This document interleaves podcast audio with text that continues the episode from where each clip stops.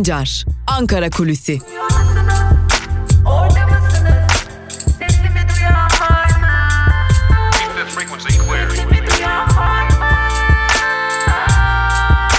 Özgürüz Radyo. Özgürüz Radyo. Özgürüz Radyo'dan ve Ankara Kulisi programının ilk bölümünden merhaba sevgili dinleyenler. Hafta başında tekrar Ankara Kulisi programıyla sizlerleyiz. Aslında Türkiye hafta sonu ya da hafta içi ayırmadan çok yo yoğun bir gündem geçiriyor. Bir yanda kayyum tartışmaları var. HDP'lilerin direnişi, oturma eylemleri devam ediyor. Protestolar devam ediyor. Öte yanda Cumhurbaşkanı Erdoğan bu konuya ilişkin son günlerde konuştu ve ardı ardına konuşmaya başladı bundan sonra da. Ve son olarak da Cumhurbaşkanı Erdoğan bir konuşmasında bu partiyi sandığa gömmeye hazır mıyız dedi. Bu bir erken seçim çağrısı olarak yorumlanabilir mi, yorumlanamaz mı düşüncesi var artık insanlarda. Zaten Türkiye'de bir erken genel seçimi beklendiği malum 2020 yılının sonlarına işaret ediyor bazı kaynaklar. Bazı kaynaklar ise 2021 yılının ortalarına doğru Türkiye'nin bir erken genel seçime gidebileceğini, bunun da mevcut başkanlık sisteminin sürekli olarak seçimlere giderek kendi işi için bir güven oylaması yaratmak zorunda kalmasından kaynaklı deniyor. Cumhurbaşkanı Erdoğan'ın bir yanda kayyum tartışmaları sürerken böylesi bir açıklamayı yapması da dikkat çekiyor. Öte yandan Cumhurbaşkanı Erdoğan'ın sözlerinde erken genel seçim yorumu yapılmasına neden olan bir diğer önemli nokta da aslında AKP'nin bölünecek olması.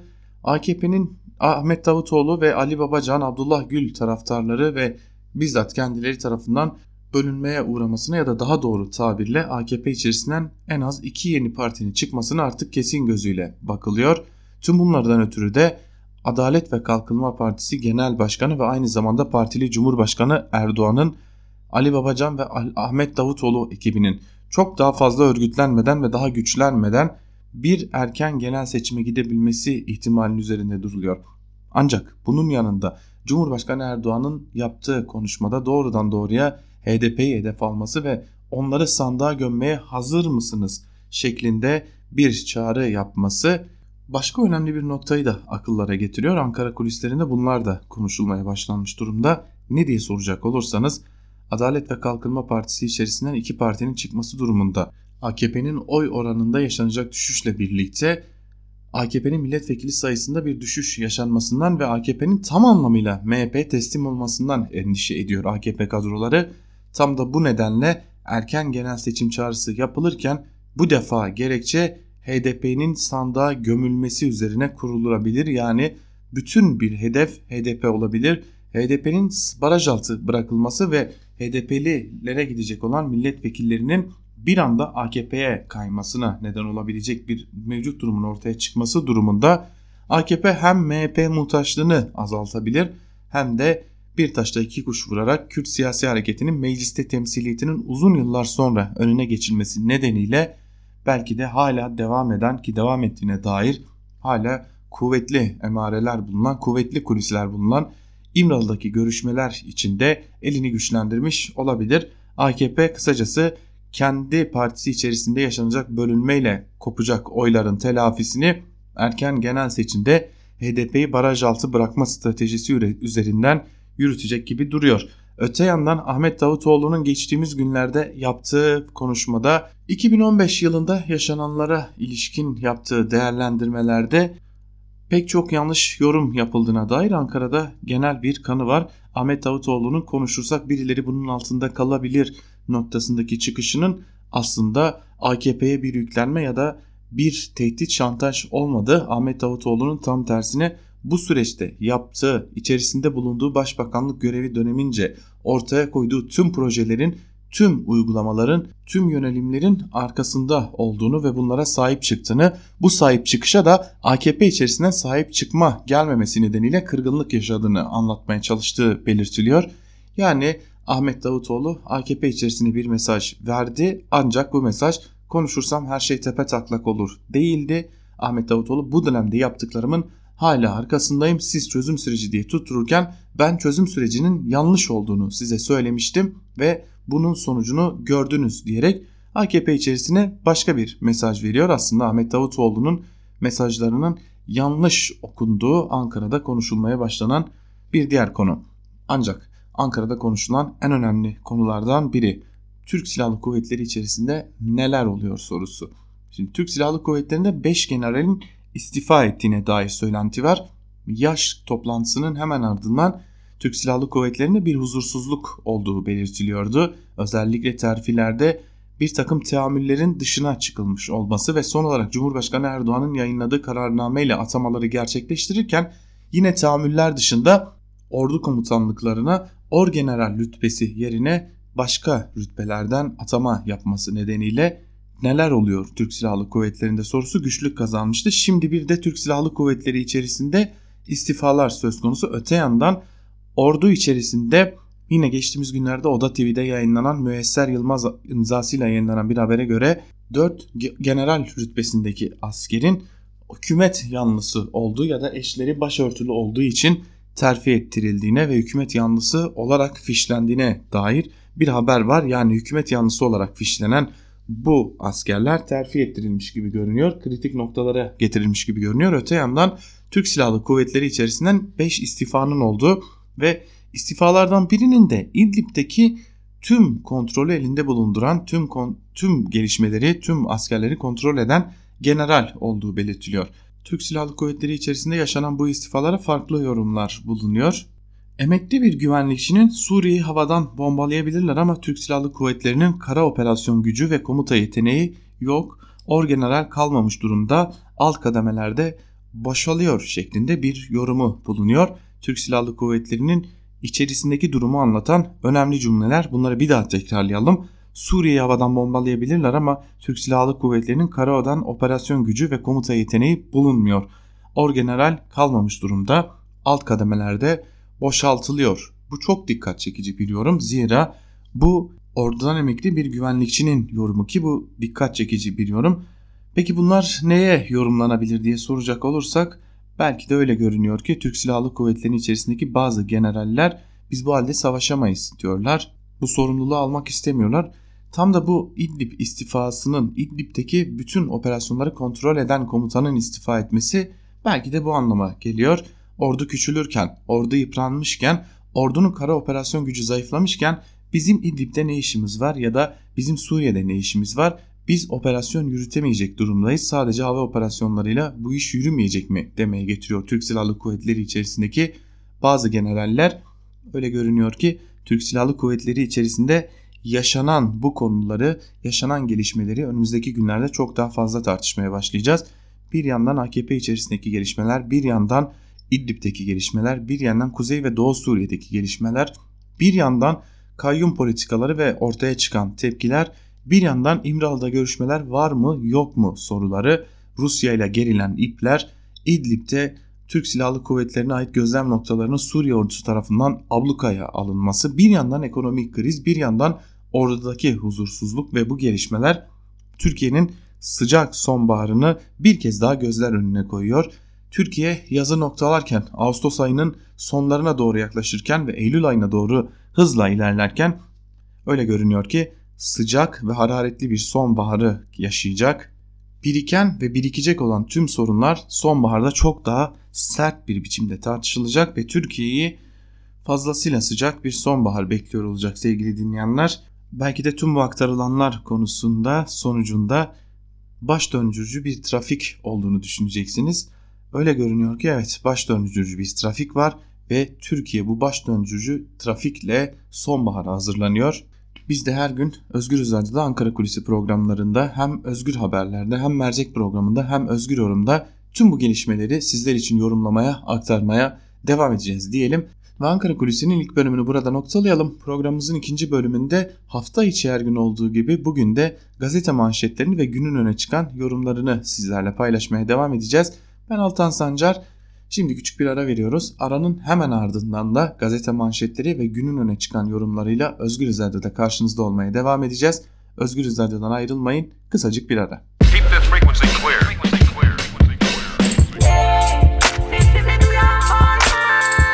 Altan Sancar, Ankara Kulüsi.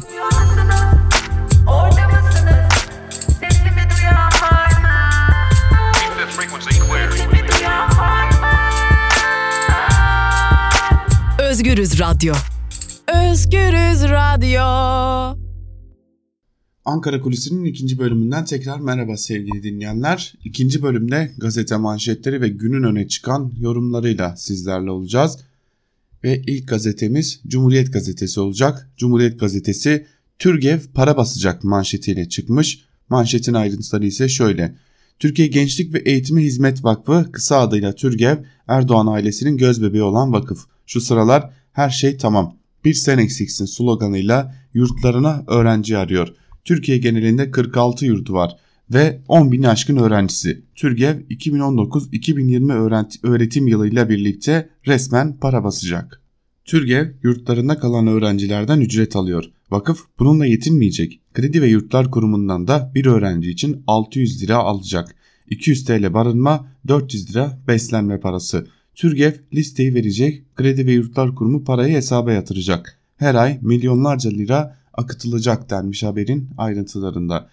Vakıf Bilal Erdoğan'la, Sümeyye Erdoğan'la, Cumhurbaşkanı Erdoğan'la anılıyor bildiğiniz gibi. Cumhuriyet Gazetesi'nin birinci sayfasından 5 general istifa etti başlıklı haberi de sizlere aktaralım. Biz de Ankara Kulisi'nin ilk bölümünde bu konuyu sizlerle paylaşmıştık. Yüksek Askeri Şura toplantısında alınan kararlarda görev yeri değiştirilen 5 generalin liyakatin dikkate alınmadığı gerekçesiyle istifa ettiği ortaya çıktı. İstifa edenler arasında Özel Kuvvetler Komutanlığından İdlib'den sorumlu 6. Mekanize Piyade Tümeni ve Müşterek Özel Görev Kuvvet Komutanlığı'na atanan Tüm General Ahmet Ercan Çorbacı ile yardımcısı Tu General Ertuğrul Sağlam da yer alıyor deniyor haberin ayrıntılarında. Belki de ordu içerisinde artık bizim Suriye'de ne işimiz var ya da biz bu koşullarda kara savaşı yürütemeyiz sesleri yürüt çıkı çıkıyor demiştik. Ankara Kulisi'nin ilk bölümünde gözler bir yandan da Türk Silahlı Kuvvetleri'nde olmaya devam edecek diyelim ve geçelim bir diğer habere. O defter, o defter ihmal oldu başlıklı bir haber var. Haberin ayrıntıları ise şöyle. Eski Başbakan Ahmet Davutoğlu'nun terör defteri açılırsa insan yüzüne çıkamazlar diyerek işaret ettiği 7 Haziran 2015 sonrasındaki IŞİD katliamlarını polisin izlediği kişilerin düzenlediği MIT'in örgüt üyeleriyle diyalog kurduğu ortaya çıkmıştı. Eski MİTçi Öneş bu dönemde terörü tırmandıran eylemler olduğunu belirterek Davutoğlu neyi kastettiğini açıklamalı dedi. Meclis araştırması açılmasını isteyen CHP'li Ağbaba ise derin AKP'de çözülmenin başladığını söyledi deniyor haberin ayrıntılarında. Aslında Ankara Kulisi'nin ilk bölümünde söylediğimizi bir daha söyleyelim. Ahmet Davutoğlu ben bir şey yapmadım, ben bir yanlış yapmadım derken aynı zamanda ben gerekeni yaptım, siz ne yaptınız? Ben yaptıklarımın tamamının arkasındayım duruşu sergiliyor. Ahmet Davutoğlu'nun açıklamalarının tamamı doğru okundu mu orada da ayrı bir şüphe var. Bir gün gazetesine geçelim. Çocuk okutmak hiç bu kadar zor olmadı manşetiyle çıkmış Bir Gün gazetesi. Ayrıntılar ise şöyle. Yeni dönem için okul alışverişleri başladı. Veliler bir yandan çocuklarını okul için psikolojik olarak hazırlarken bir yandan da kırtasiye alışverişi için pazara çıkmaya başladı. Ancak kırtasiye malzemelerine gelen zamlar enflasyon oranının çok üzerinde. Üstelik son yıllarda ücretli kesimlerin de alım gücü okul ihtiyaçları karşısında eridi. Türkiye İstatistik Kurumu'nun enflasyonu hesaplarken kullandığı 418 maldan oluşan tüketici sepetinde okul ihtiyacı için gerekli olan ürünler fahiş oranda zamlandı deniyor haberin ayrıntılarında. Peki son 10 yılda neye ne kadar zam geldi? Bir Gün Gazetesi bunu da derlemiş. Bir Gün Gazetesi'ne göre son 10 yılda okul defterine %329, kaleme %404, resim boyalarına %247, yazım ve çizim kağıtlarına %216, kırtasiye malzemelerine %687 zam gelmiş durumda. Peki asgari ücreti, asgari ücrete %283 zam yapılmış durumda. 2009 yılında asgari ücret 527 lirayken bugün itibariyle 2020 lira düzeyinde %283'lük bir zam var. Peki neyi karşılıyor derseniz 4 kişilik bir aile her gün her öğünde birer simit, birer çay ve birer krem peynir yiyebiliyorlar asgari ücretle. Hükümet açlıktan ölmeyelim istiyor sadece sanırım. Bir diğer gündemimiz kadın cinayetleri. Kadın cinayetleri yeniden yoğunlaştı demeyeceğiz. Çünkü kadın cinayetleri her gün yaşanıyor ülkede ancak bazen gündemde yer bulabilirken çoğu zaman gündemde yer bulamıyor. Son olarak Emine Bulut'un bir erkek tarafından katledilmesi üzerine tepkiler yoğunlaşmıştı. Eylemler devam ediyor. Bir gün gazetesinin birinci sayfasında da bu konuya ilişkin bir haber var. Yurdun dört bir yanında cinayete tepki sürüyor başlıklı bir haber. Ayrıntılar ise şöyle. Kırıkkale'de Emine Bulut'un boşandığı erkek Fedai Varan tarafından 10 yaşındaki kızlarının gözünün önünde öldürülmesinin yankıları ve protestoları sürüyor. Yurdun dört bir yanında gerçekleştirilen gösterilere Bursalı çocuklar da katıldı. Çocuklar anne lütfen ölme pankartı açarak karayolunu kısa süreliğine trafiğe kapattı. Araç sürücülerinin kontak kapatıp korna çalarak destek verdiği protesto gösterisinde çocuklar anne lütfen ölme sloganları attı deniyor haberin ayrıntılarında. Ahmet Davutoğlu'nun sözleri Bir Gün Gazetesi'nin de gündeminde o karanlık günler hemen aydınlansın başlıklı bir haberle. Ayrıntılar ise şöyle. CHP Genel Başkan Yardımcısı Veli Ağbaba, AKP'nin tek parti çoğunluğunu kaybettiği 7 Haziran seçimleriyle 1 Kasım erken seçimleri arasındaki saldırıların ortaya çıkarılması için meclis araştırılması yapılmasını istedi. Araştırma önergesinde Ankara Gal katliamının da yaşandığı bu dönemin Türkiye'nin 1980 sonrası en büyük güvenlik zafiyeti yaşadığı dönem olarak anıldığı belirtildi ve bu dönemde farklı saldırılarda toplam 694 kişinin hayatını kaybettiğine dikkat çekildi. Öte yandan Suruç Aileleri İnisiyatifi, 10 Ekim Derneği ve Ahmet Aileleri İnisiyatifi Davutoğlu'nun sözlerine ilişkin bugün eş zamanlı açıklama yapacak denmiş haberin ayrıntılarında. Sanırım hayatını kaybedenlerin aileleri sürekli olarak Davutoğlu'nu katliamlar yaşanırken oylarımız arttı sözleriyle hatırlayacak. Davutoğlu Türk siyaset tarihine böylesi bir sözle yansıdı ve böylesi bir sözle kalacak gibi de duruyor. Geçelim Yeni Yaşam gazetesine. Yeni Yaşam gazetesi yalanın belgesi yok, fıstığın belgesi var manşetiyle çıkmış. Ayrıntılar ise şöyle. İçişleri Bakanlığı tarafından yerine kayyum atanan Diyarbakır Büyükşehir Belediye Eş Başkanı Adnan Selçuk Mızraklı, Cumhurbaşkanı Tayyip Erdoğan'ın vergilerle gelen parayı halka değil Kandil'e gönderenlere seyirci kalamayız sözlerine yanıt verdi. Mızraklı, işlem olarak da belge olarak da söylediklerinizi ortaya koymak zorundasınız. Diyarbakır, Van ve Mardin Büyükşehir Belediyelerinde bütün yapılan işlemler İçişleri Bakanlığı'nın tüm bilgisayarlarında aynı anda görülen işlemlerdir. 4,5 ayda 73 milyon lira borç ödediklerinin altını çizen mızraklı, üç büyük hak dini iftira atmayınız der. İftira en büyük günahlardan biridir der. Bir kuruş yanlış işlem yapmadı. İftira atmayınız. Biz Kürtler eşit, özgür ve adil olarak bu ülkenin sürecine katılan, geleceğinde tasarruf hakkı olan yurttaşlar olarak da irademizi beyan ediyoruz. Ama birileri kalkar bize sizin iradenizi tanımıyoruz derse o zaman anayasal yurttaşlık hukukumuzu devre dışı bırakır ki bundan kaybeden kendileri olur dedi diye de haberin ayrıntıları aktarılmış. Aslında 2016 yılında atanan kayyum döneminde de PKK'ye para gidiyor, Kandil'e para gidiyor şeklinde söylemler vardı ancak hiçbir büyükşehir belediye başkanı ya da hiçbir ilçe başkanı böylesi bir para aktarımından yargılanmadı ya da böylesi bir şey Sayıştay müfettişleri tarafından tespit edilemedi. İçişleri Bakanlığı müfettişleri de böylesi bir şey tespit edemedi. Zaten böylesi bir şey olması mümkün de olamaz. Bir belediye başkanının böylesi bir resmi görevdeyken böylesi bir şey yapması kadar absürt bir durumda olamaz diyelim. Devam edelim. Güvenli bölge konusuna ilişkin Yeni Yaşam gazetesinde bir haber var onu da aktaralım. Kuzey Suriye'de yerel askeri meclis devrede deniyor haberin başlığında. Ayrıntıları ise şöyle. Kuzey Suriye'de yapılan güvenli bölge anlaşması için pratik adımlar atılmaya başlandı. Demokratik Suriye güçleri yerini yerel askeri meclislere bıraktı. Suriye güçlerinden rejime ise müzakere ve özerk yönetimi tanıma çağrısı geldi. Türkiye ise İdlib'de kuşatmadaki Türk Silahlı Kuvvetleri'ne çıkış yolu arıyor denmiş haberin ayrıntılarında. Öte yandan dün Hizbullah lideri Nasrallah da Suriye demokratik güçlerini tehdit etti ve İdlib'de işimiz bittikten sonra Fırat'ın doğusuna da geleceğiz dedi. Bakalım bu tehdit karşılığını bulacak mı? Demokratik Suriye güçlerinden Nasrallah'ın bu tehditine nasıl bir cevap gelecek? Bunu da gün içerisinde takip edeceğiz.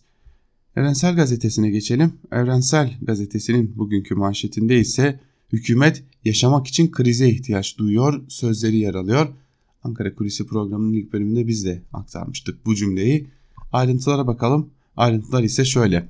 Profesör Doktor Hamit Bozarslan Yaşamını devam ettirmek için sürekli iç ve dış krizlere ihtiyaç duyan bir rejimin yeni maceralara girişmesinin mümkün olduğunu akılda tutmak şart dedi.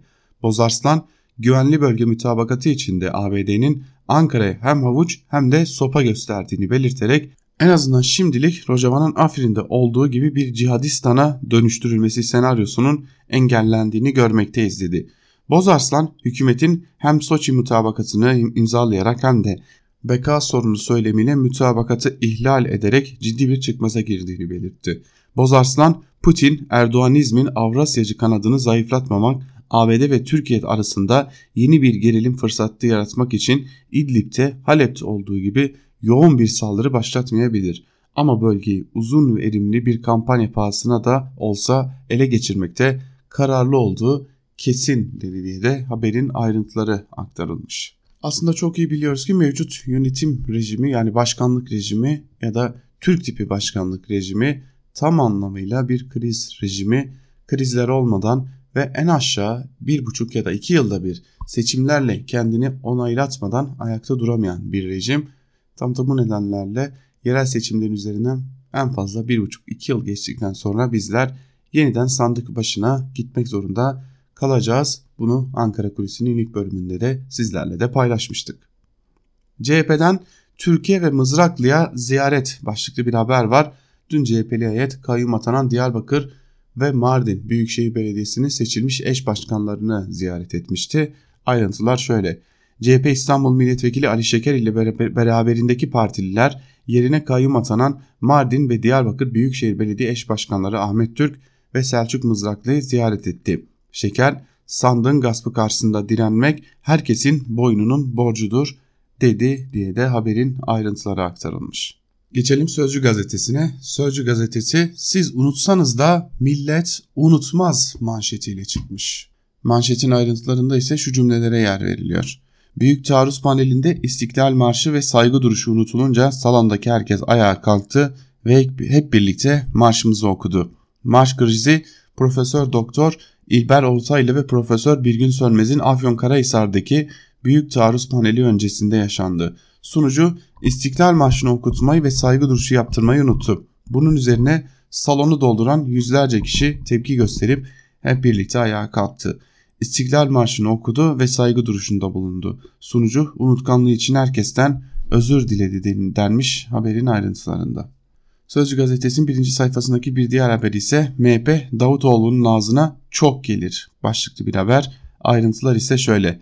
MHP Genel Başkan Yardımcısı Fethi Yıldız, Ahmet Davutoğlu'nun 2015'te bizi terörle mücadelede tek başımıza bıraktılar iddiasına şu yanıtı verdi. Terörle mücadelede tavizimiz yok. Davutoğlu ibretlik bir savrulma içinde. MHP'nin terörle mücadeleye destek vermediği imasında bulunuyorsa buna sokaktaki çocuklar bile güler. MHP Davutoğlu'nun ağzına çok gelir. Ahmet Bey'e çok üzülüyorum. Geldiği yer çok kötü. Başbakanlık yapmış bir insanın daha olgun, daha gerçeksi düşünmesi gerekir diye de haberin ayrıntılarını aktarmış Sözcü gazetesi. Biz de Sözcü gazetesini noktalayalım ve Karar gazetesine geçelim. Karar gazetesinin bugünkü manşetinde ise başka kardeş mi bulamadın sözleri yer alıyor. Manşetin ayrıntıları ise şöyle. Doğu Türkistan'da kurduğu dev toplama kamplarına milyonlarca Müslümanı dolduran Pekin yönetimine karşı dünyadan tepki yükselirken konu hakkında en asas olması gereken ülkelerden biri olan Türkiye'den garip bir adım geldi. Kahramanmaraş Belediye Büyükşehir Belediyesi ile Çin'in Yuvu kenti arasında kardeş şehir protokolü imzalandı. Protokole, protokole imza atan Büyükşehir Belediye Başkanı Hayrettin Güngör hedeflerinin iki kent arasındaki işbirliğini geliştirmek olarak açıkladı. Çin'in insanlık dışı uygulamaları nedeniyle İslam dünyasının oldukça hassas olduğu bir süreçte imzalanan bu kardeşlik protokolüne büyük tepki aldı. Sosyal medyadan Maraşlı şair Abdurrahim Karakoç'un şiirlerini paylaşarak attığınız bu imza ile zulme ortak oldunuz diyen Maraşlılar anlaşmanın iptali için çağrı yaptı. Kardeş şehir protokolü için resmi olarak onay veren Dışişleri Bakanlığı da bu tepkilerden nasibini aldı deniyor haberin ayrıntılarında. Dış politika böyle bir şey değil demek gerekiyor Karar Gazetesi'ne ancak Karar Gazetesi'nin kime yakın olduğu biliniyor ve kendisinin Türkiye'ye nasıl bir dış politika enkazı devrettiği de biliniyor.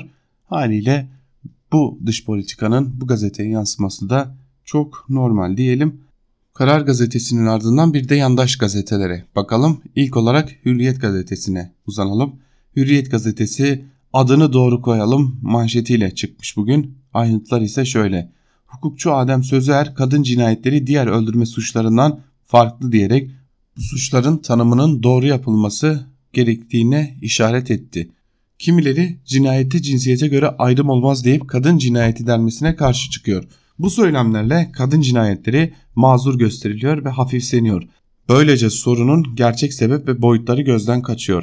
Kadının cinsiyeti nedeniyle bulunduğu güçsüz ve savunmasız konum bu cinayetlerde bir etken demiş hukukçu Adem Sözer. Tabi arada güçsüz ve savunmasız konum diyerek de kadının içinde bulunduğu durumu böyle özetlemişler.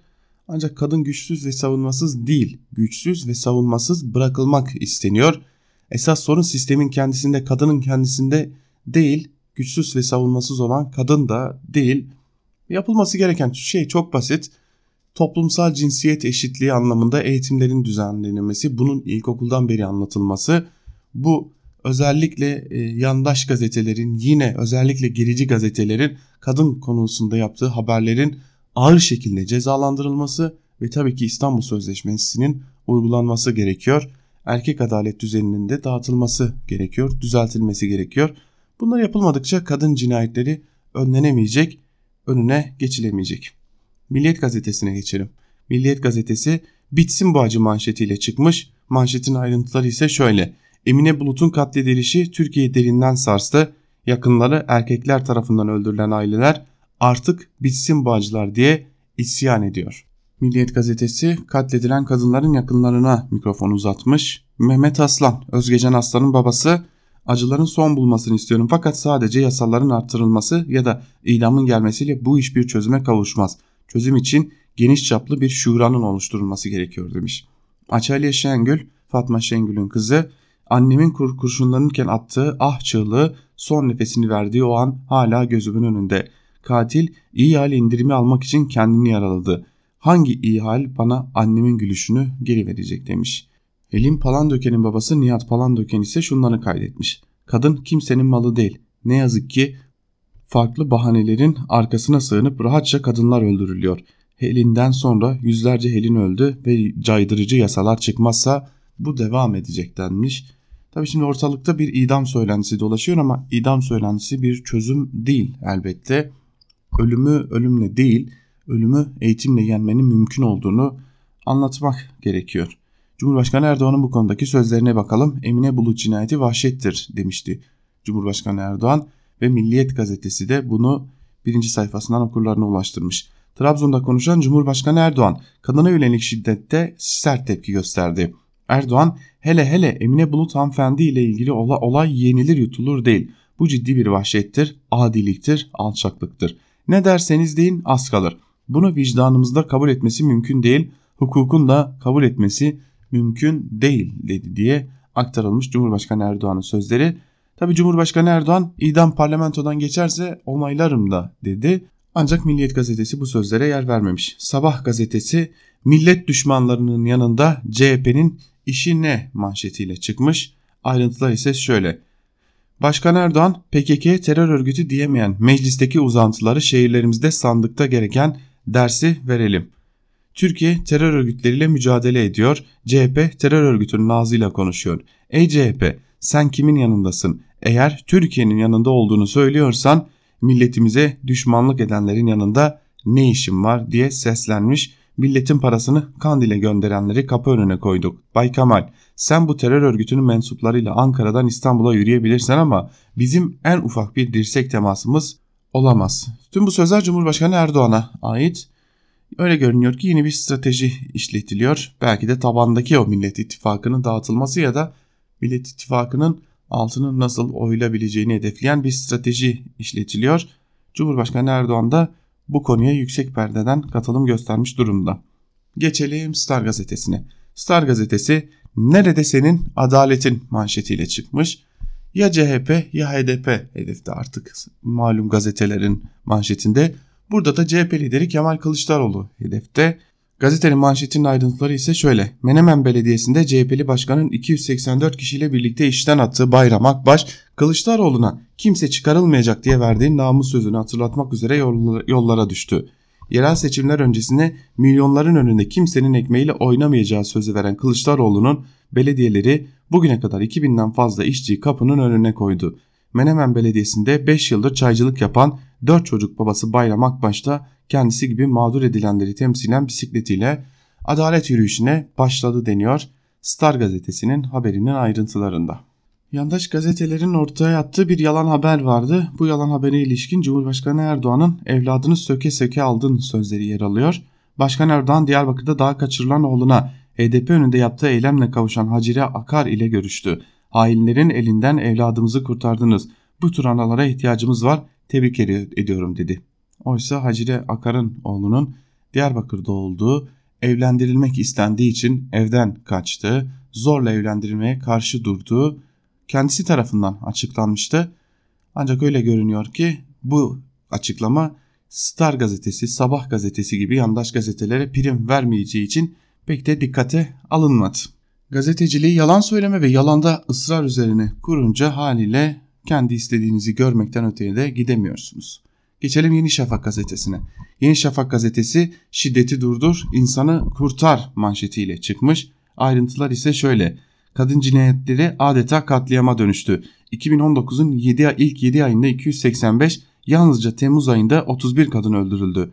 Emine Bulut'un ölmek istemiyorum çığlığı hala yankılanmaya devam ederken önceki gün iki kadın daha katledildi. Uzmanlar çözümün önce insanı kurtarmaktan geçtiğine dikkat çekiyor demiş. Bu cinayetlerden birinin sebebi de Yeni Akit gazetesinin düşünce yapısı aslında. Niye diye, diye soracak olursanız manşetin ayrıntılarında bu cümle gizli. Psikiyatr Mansur Beyaz Yürek çözümün adresi olarak siyaseti gösterirken doçent doktor Armağan Samancı aile düzeninin bozulmasının temel neden olduğuna dikkat çekiyor. Sosyolog İsmail Öz ise daha köklü bir yapılanmaya işaret ediyor. Tarihsel değerlerimizi kaybettik, önce insanı kurtarmamız lazım gerekiyor. İnsanı kurtarmadı, kurtaramadığımız zaman aileyi, aileyi, aileyi kurtaramadığımızda toplumu kurtaramayacağız demiş. Şimdi Yeni Şafak gazetesi aile aile diye bağırırken birçok noktada aile olanlar içerisinde aile içi şiddet yaşanıyor. Tabi biz bunu aile içi şiddet olarak değerlendirmiyoruz. Bu bir erkek şiddetidir. Kısacası Yeni Şafak gazetesi gibi bir gazetenin bu konuda alacağı tavır hiç de samimi değil. Zaten kadının adı yok haberde sadece aile var. Aman aileyi koruyalım, aman düzenimizi koruyalım, aman geleneklerimizi koruyalım. Kadını da o geleneklerin içine hapsedelim. Böylece kadın eve hapsolursa cinayetlerde azalır mantığı ile hareket etmeye devam ediyor Yeni Şafak gazetesi de. Ve son olarak Akit'e bakalım. Akit'in bugünkü manşetinde ise neler yer alıyor diye soracak olursanız ezana küfredene hakimden destek sözleri yer alıyor. Ayrıntılar ise şöyle. Ezanı Muhammediye'ye küfreden oyuncu Umay Anadolu Kaboğlu'na mahkemeden destek gibi karar geldi. İstanbul 1. Sulh Ceza Hakimi Özgür Kökten ezan düşmanı Kaboğlu'nun gerçek yüzünün ortaya çıkarıldığı haberimize sansür uygulanmasına karar verdi deniyor haberin ayrıntılarında. Bir mahkemenin akit için sansür kararı vermesi gerçekten dikkat çekici. Akit herkese hedef gösterir, herkes hedef gösterilmekte özgürdür der ve e, bir mahkemeye başvurduğunuzda sıklıkla Akit'in bu hedef gösterme haberleri basın özgürlüğü olarak değerlendirilir.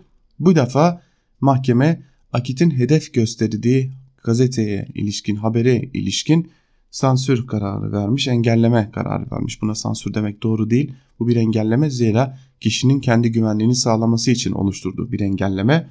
Şimdi bu engelleme kararı için mahkemeyi tebrik etmek gerekiyor. Ben yaklaşık 4 aydır bir mahkeme kapısında dolaşıyorum. Akit'in beni hedef gösterdiği ve yine bir arkadaşımızı da hedef gösterdiği bir haber için 4 aydır mahkeme kapılarındayız. Son olarak Anayasa Mahkemesi'ne başvurduk ama sesimizi duyan yok. Tabi Akit'in haber diline de dikkat etmek gerekiyor. Engelleme haberini verirken aynı zamanda yeni bir hedef gösterme de yapıyor. Bir kadını adı ne olursa olsun ya da görevi ne olursa olsun, sanı ne olursa olsun bir kadını ezan düşmanı olarak hedef gösteriyor. Tam da kadın cinayetlerinin bu kadar görünür olduğu, yeniden bu kadar görünür olduğu bir dönemde. Akit'i bir gazete yaptıklarını da zaten haber olarak görmek mümkün değil diyelim ve gazete manşetlerini burada noktalayalım. Bugün gazete manşetleri biraz uzun oldu ancak Haftanın ilk gününde malum gündem hafta sonunu da alarak geliyor. Bu gündemi ayrıntılarıyla sizlere aktarmak istedik. Şimdi geçelim günün öne çıkan köşe yazılarında neler var. Geri kalan sürede de bunları sizlerle paylaşalım. Köşe yazılarına kadın cinayetlerine ilişkin yazılarla başlayalım. İlk yazım Melis Alpan'ın Artı Gerçekten yazısı. Türkiye'de soykırım gibi cins kırım yaşanıyor denmiş yazının başlığında. Ayrıntılar ise şöyle.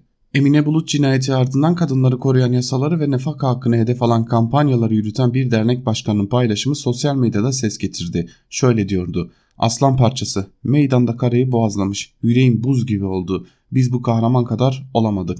Aynı adam 2015'te ulusal bir gazeteye verdiği röportajda karılarını öldüren kahraman babaları alınlarından öpüyorum sözleriyle de tepki almıştı. Kadınlar hakkında çıkarılan yasaların erkekleri mağdur ettiğini iddia ederek de şöyle demişti.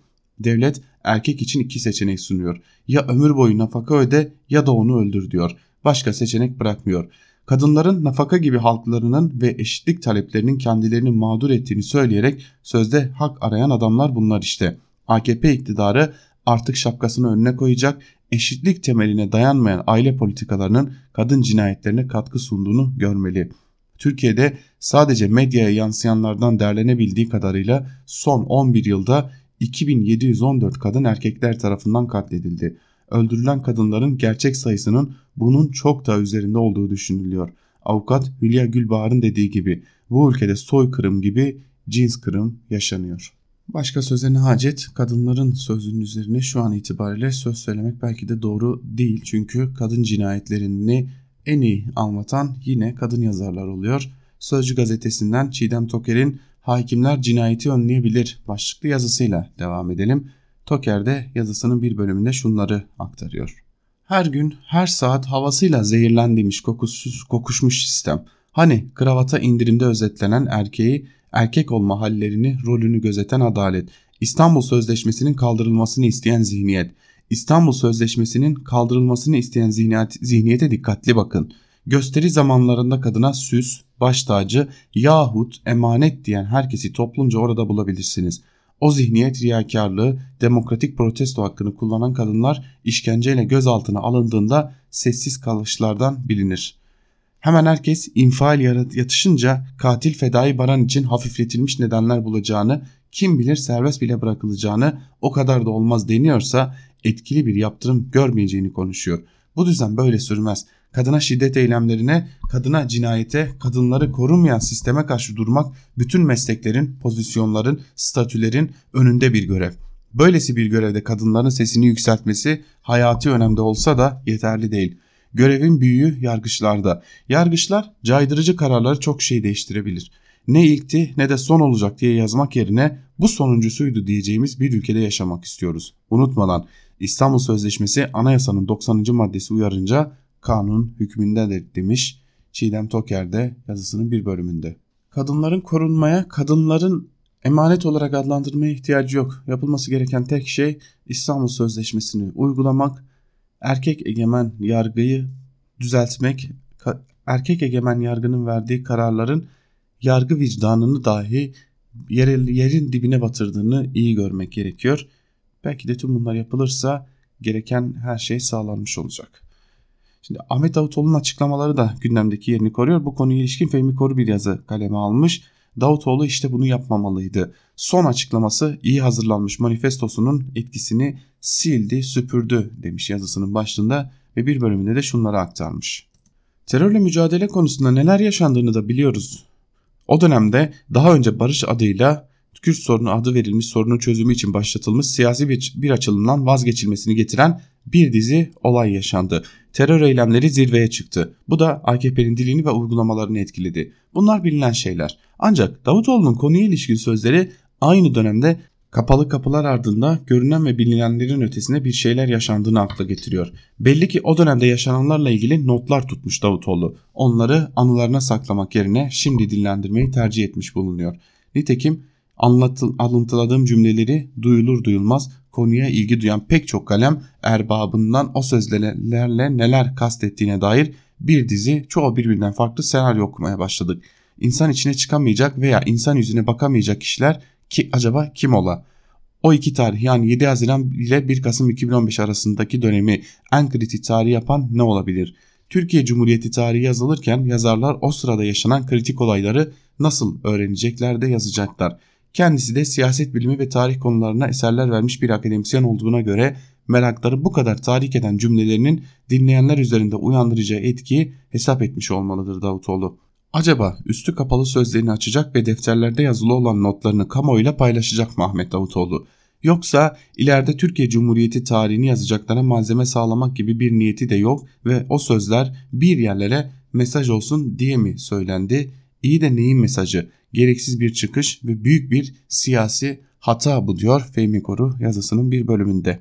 İrfan Aktan da bu konuya ilişkin bir yazı kaleme almış. Yazısının son bölümünü sizlerle paylaşalım. Davutoğlu ne diyor? Muhalefet ne anlıyor? Başlıklı yazının bir bölümü şöyle. Şimdi Davutoğlu'nun açıklamasıyla resmen anlıyoruz ki tüm bu açıklamalarla eş zamanlı olarak büyük bir savaşa hazırlanılıyordu.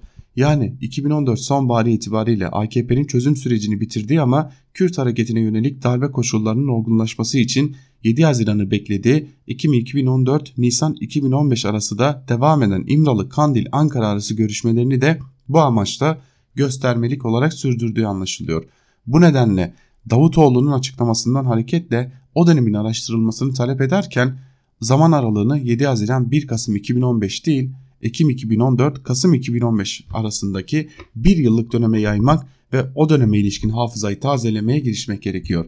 Fakat nedense başta HDP olmak üzere demokratik muhalefet Davutoğlu'nun açıklamasını bütünlüklü olarak değerlendirmek yerine yine Davutoğlu'nun MHP'nin tazikini savuşturmak maksadıyla 7 Haziran 1 Kasım arası döneme ilişkin imasının izini sürüyor. İnsan gerçekten hayret ediyor. Davutoğlu ne diyor, muhalefet ne anlıyor diye muhalefetin tavrını da eleştirmiş gazeteci İrfan Aktan yazısının bir bölümünde. Deniz Zeyrek ile devam edelim. Deniz Zeyrek çarşı karışıyor mu başlıklı bir yazı kaleme almış. AKP içerisindeki gelişmeleri Ahmet Davutoğlu'nun açıklamalarının etkisini de taşımış köşesine ve bir bölümünde şunları kaydetmiş. 2002 Kasım ayından beri iktidarda olan AKP iktidarının 18. yaşını kutladığı şu günlerde partinin ikinci genel başkanı ve kendi tabiriyle ilk seçilmiş başbakan Ahmet Davutoğlu'nun Sakarya'da yaptığı konuşma siyaseti ısıttı. Davutoğlu'nun neden bu kadar üst perdeden konuştuğunu araştırdım. Daha önce trenden inmek, ümmete ihanet etmek gibi genel ifadeler kullanan Cumhurbaşkanı Recep Tayyip Erdoğan bu kez manifesto sözcüğünü telaffuz etmişti ve Davutoğlu belli ki Erdoğan'ın o açıklamalarını doğrudan üzerine alınmıştı. Konuşmanın metnini baştan sona okudum. İtiraz aşamasından kopuş aşamasına geçtiği belli. İki nokta çok dikkatimi çekti. Erdoğan'ın bize Ömerler lazım cümlesine Davutoğlu şu yanıtı veriyor. Farklı görüş beyan edenler, farklı fikir beyan edenler, devlet yöneticilerinden hesap soranlar hesap sordukları için hain ilan ediliyorsa biz Ömer arıyoruz diyenlerin önce Hazreti Ömer'i hatırlamaları lazım. Davutoğlu terörle mücadele konusunda ise şimdi sorma vakti. Biz de terörle mücadele konusunda defterler açılırsa birçok insan insan yüzüne çıkamaz. Bizi bugün eleştirenler insan yüzüne çıkamazlar açık söylüyorum ifadesini kullanmış. Ardından da neden mi sorusunu sorup 2015 yılında 7 Haziran ile 1 Kasım tarihlerinde yapılan genel seçimler arasındaki döneme dikkat çekiyor. Peki Davutoğlu bu konuşmadan sonra partide kalmayı sürdürecek mi? Genel başkanlığını yaptığı, yaptığı başındayken iki genel seçime girdiği 81 ilde miting yaptı. Teşkilatlarıyla hukuk oluşturduğu partiyi bırakması Ali Babacan'ı bırakması kadar kolay değil ancak Sakarya konuşmasından sonra Davutoğlu AKP bağ sürdürülebilir olmaktan çıktı. Çok yakın bir zamanında Davutoğlu'nun partiden istifa etmese de parti yönetimi kendisini kesin ihraç istemiyle disipline sevk edebilir. Taraflar eteklerindeki taşları dökmeye başlayabilir. Yani bir başka deyişle çarşı karışabilir. Belki biz de bu sayede perde gerisinde kalmış olan onlarca gerçeği öğrenme fırsatı buluruz demiş Deniz Zeyrek yazısının bir bölümünde. Tabi bir de Suriye gündemimiz var. Suriye gündemine ilişkin olarak da çeşitli yazılar kaleme alınmış. Bu yazılardan ilki Enver Aysever'e ait en ağır bedeli Türkiye öder başlıklı bir yazı kaleme almış ve yazısının bir bölümünde şunları aktarıyor. ABD'nin Suriye kini bitmiyor. Bölgeyi mezhepçi çatışmalarla yönetmek isteyen ABD her fırsatta kullanmakta kararlı görünüyor. AKP öteden beri Neo Osmanlı hayaliyle yanıp tutuştuğu için her daim hazır kıta müttefik halinde. Hep denir ya ülkelerin dostluğu olmaz çıkarları vardır diye. Biz de oradan ilerleyelim. Suriye ile savaşa girecek kadar düşman olmanın kime ne yararı var? Tarihin en beceriksiz, kibirli kadrolar elinde oyuncak olan Türkiye toplumu günlük tartışmalardan büyük fotoğrafı nedenli görüyor emin değilim. Siyasal, iktisadi olarak bunalan AKP hükümeti Rusya ve ABD arasında sıkıştığı için günübirlik tavır almaya çalışıyor. Bu iki emperyalist devletin güçlü diplomasi geleneğini hesaba katmadan gelen ağam giden paşam taktiğiyle iş yürümeyeceğini aklı selim birileri söylemeli. İçeride tabular olduğu için doğrudan karşı durma cesareti uzun süre gösterilemedi. AKP'nin Suriye siyasetine kim karşı çıksa Esadçı sayıldı. Teslim alınmış basın propaganda aracı olarak kullanıldı. Ne zaman Davutoğlu sağdan çekildi AKP çevresinden cılız Suriye eleştirisi sesleri gelmeye başladı. Ancak görüyoruz ki başa döndük. Türkiye hem sürecin sorumlusu yani geri çekilmesi söz konusu değil hem de artık bir çeşit mağduru. İki ucu pis bir durum. RT kendi siyasal serüvenden dolayı ödün vermek zorunda kalıyor ABD'ye, Rusya'ya. Kimse buna ortak olmak zorunda değil. Siyasal yaşama AKP ile katılan kişilerin bugün olan bitende kusuru yokmuş gibi pazarlanmasına karşı durmak ilk görevdir. Gerekirse yalnız kalmak pahasına demiş Aysever yazısının bir bölümünde. Konuya ilişkin bir diğer yazıyı Duvar gazetesinden İlhan Uzgel kaleme almış. Suriye'de ABD Rusya İsrail uzlaşısına doğru başlıklı bir yazı ve yazının bir bölümü de şöyle. ABD ile Rusya Suriye konusunda üstü örtülü bir uzlaşıyla hareket ediyorlar ve bu durum muhtemelen 2013'ten itibaren bu şekilde devam ediyor. Rusya'nın Suriye'deki çatışmalara doğrudan dahil olduğu Eylül 2015'ten bu yana ise durum daha açık bir şekilde yaşanıyor. Rusya'nın sorunu Esad'ın iktidarda kalması değil, Moskova için kritik olan burada kendisine yakın ve üstlerini garantiye alacak bir rejimin iktidarda olması. Bunun karşılığında Rusya, ABD'nin Fırat'ın doğusunu kontrol etmesine ses çıkarmadı. Her iki ülke birbirinin ayağına basmadan bugüne dek bu süreci yürüttüler. Rusya'nın Suriye'deki savaşa dahil olmasından itibaren İsrail ile Rusya arasında da bir uzlaşı sağlanmıştı. İsrail'in kırmızı çizgisi İran'a yakın güçlerin kendi sınırına yaklaşmamasıydı. Muhtemelen İsrail'de Netanyahu'nun deyimiyle sınırdan öteye 40 yıldır kurşun atmamış Esad yönetimlerinden çok şikayetçi değildi. Ama Suriye'nin istikrarsızlaşması onu muhtemel bir oyuncu olmaktan çıkarmış bu fırsattan yararlanarak ABD'de Golan Tepelerinin ilhakını kabul etmişti. İsrail özellikle İran'a yakın gruplara yönelik olarak askeri saldırılarda bulunurken Rusya'dan sözlü itiraz dışında bir önlem gelmedi. Örneğin hava savunma sistemini kullanmadığı iki ülke istihbaratının bu konuda ortak çalıştığı biliniyor. Suriye Savaşı boyunca Türkiye Esad rejimini yıkmak, İran ise ayakta tutmak için bu savaşa dahil oldular. Çatışma dinamiği etkisini kaybettikçe ve anayasa yapım süreci öne çıktıkça bu ülkelerin Suriye içindeki varlıkları daha fazla tartışılır olacak. Bu noktada Esad rejiminin önceliği ise şimdilik İdlib konusu ve burası üzerinde baskı giderek artacak. İdlib Türkiye'nin Cumhuriyet tarihi boyunca giriştiği en riskli, en az kazanç sağlayacak askeri eylemlerden biri. Sonuçta Türkiye başka örgütler adına Rusya ve Suriye'ye söz vermiş, silahsızlandırılacağını söylediği örgütler Türkiye'nin desteklediği örgütleri yeniden onların silahların üzerine konmuş, bir kısmını kendisine dahil ederek daha da silahlanmış Suriye içinde ve dışında BM de dahil olmak üzere her aktörün bu arada kendisini de terörist kabul ettiği örgütlerin koruyucusu konumuna düşmüştür. Sonuçta İdlib'deki varlığını bir pazarlık unsuru olarak kullanmayı hesaplarken ABD ile ne işe yarayacağı tam belli olmayan bir uzlaşı karşısında Rusya ve Suriye'nin şimdilik uyarı niteliğindeki saldırılarına maruz kalarak kendisi kapalı kapılar arasındaki pazarlığın konusu olmaya başlamıştır. Suriye'de ABD ile Rusya'yı birbirine oynadığını düşünen AKP aklı son kertede ABD, Rusya ve İsrail arasında yürütülen bir pazarlık sürecinde giderek boşa düşme bir Amerikan dergisine çıkan Erdoğan Washington'la oynuyor söylemine kendini kaptırırken kendisiyle oynanan bir konuma doğru yol alıyor demiş İlhan Uzgel'de yazısının bir bölümünde. Evet sevgili dinleyiciler biz de İlhan Uzgel'in bu yazısıyla birlikte köşe yazılarını ve Ankara Kulisi'nin ikinci bölümünü noktalayalım ancak noktalarken bir hatırlatmada bulunmak istiyoruz sizlere. Özgürüz Radyo yaklaşık 6 aydır yayınına devam ediyor. Bu 6 aylık süreçte sizlere yandaş basınlarının aktarmadıklarını aktarmak, aktarmayı bir görev edindik. Türkiye'de sesi olmayanların sesi olmak için yola çıktık haberlerimizle, özgür yorumla, mercek programıyla, tüm programlarımızla, Ankara kulisiyle sizlere gerçekleri daha doğru, daha iyi bir şekilde, daha sade bir şekilde anlatmak için büyük bir mücadele veriyoruz. Şimdi yolumuza devam etmek için sizlerin katkılarını da bekliyoruz. Özgürüz Radyo'ya bağış yapmak isterseniz sitemizde bulunan bağış yap linkine tıklayabilirsiniz.